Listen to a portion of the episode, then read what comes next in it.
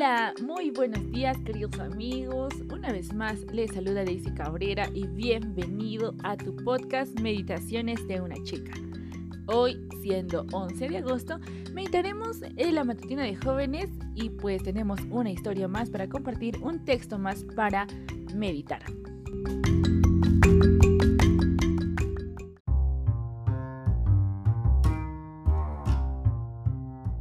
Sí, vamos a ir al texto bíblico y pues se encuentra en el libro de Lucas, capítulo 15, versículo 24.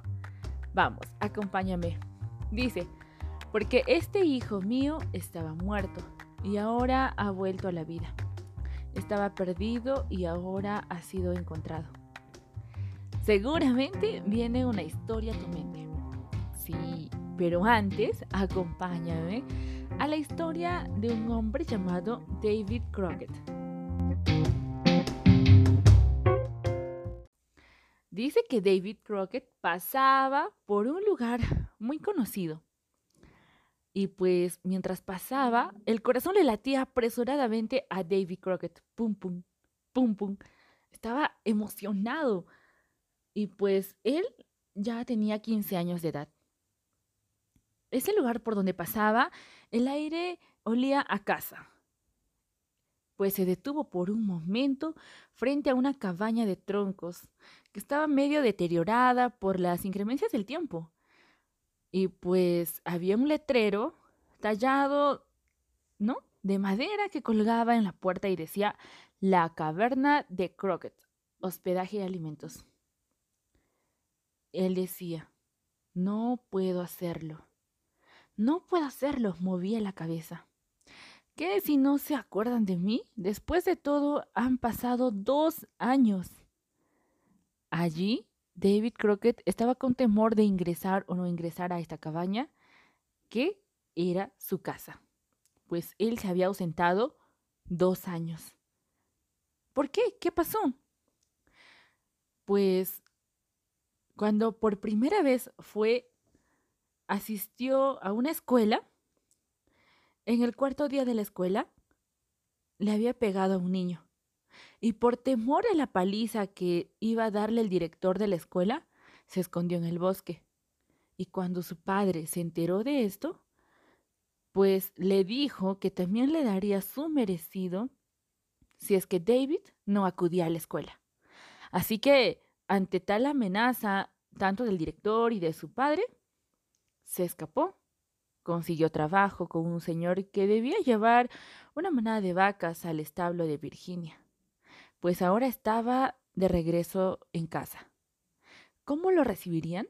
Es por eso que David no quería entrar, tenía miedo de que si se habían olvidado de él, pues habían pasado dos años y seguramente el parecer era diferente, su semblante era diferente, la ropa que llevaba era diferente. Así que él dijo, tendré que entrar como cualquier forastero. Tal vez ni siquiera se, acuerden de mí, ni siquiera me reconozcan. Y pues sí, ingresó, no lo reconocieron. Después de todo, hace tiempo que ya lo habían dado por muerto. Hasta que en un momento todos se juntaron alrededor de la mesa para cenar y su hermana mayor lo reconoció.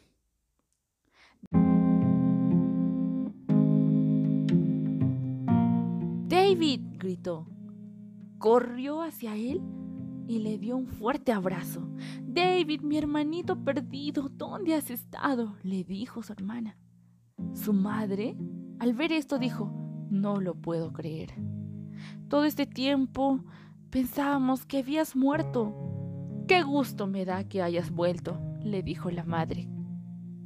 Y pues más tarde, David dijo, el gozo manifestado por mi familia, por mi retorno, fue tal que me humilló, me entristeció el no haber hecho frente a cien palizas antes de abandonarlos y someterlos a tanto sufrimiento innecesario.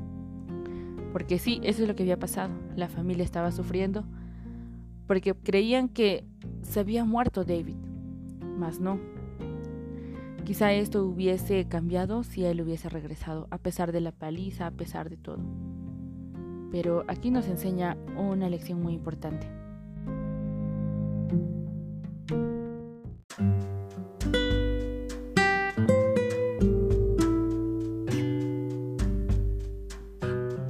David había experimentado lo que sintió el hijo pródigo cuando regresó pues a casa. Se sintió igual, el amor y la aceptación demostrado aquella noche por los mismos que, que estaban allí en su casa, ¿no?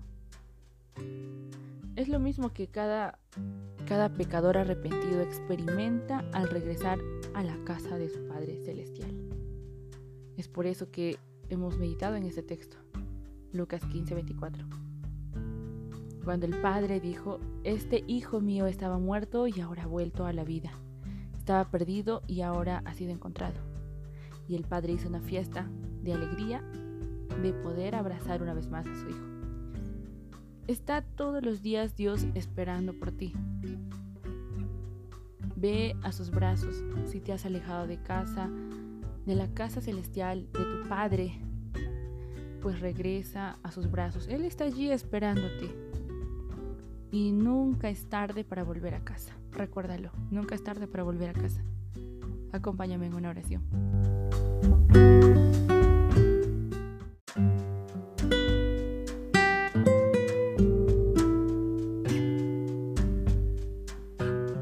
Querido Padre que estás en los cielos, Señor, gracias por este día. Gracias, Señor, por esta meditación que nos ayuda, Señor, a entender, a comprender, Padre, que tú eres un Padre maravilloso, amoroso, Señor, misericordioso y compasivo, que estás allí esperándonos todos los días para ir a tus brazos. Señor, en algún momento de nuestras vidas nos hemos alejado, perdónanos, Señor, mas queremos estar contigo hoy y todos los días. Permite, Señor, que podamos volver a tus brazos.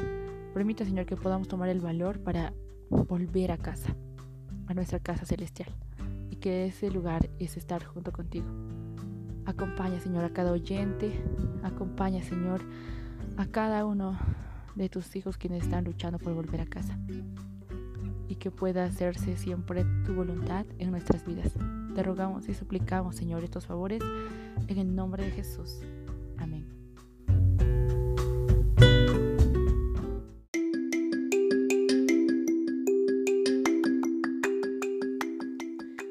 Muchas gracias amigos por acompañarnos en la meditación del día de hoy.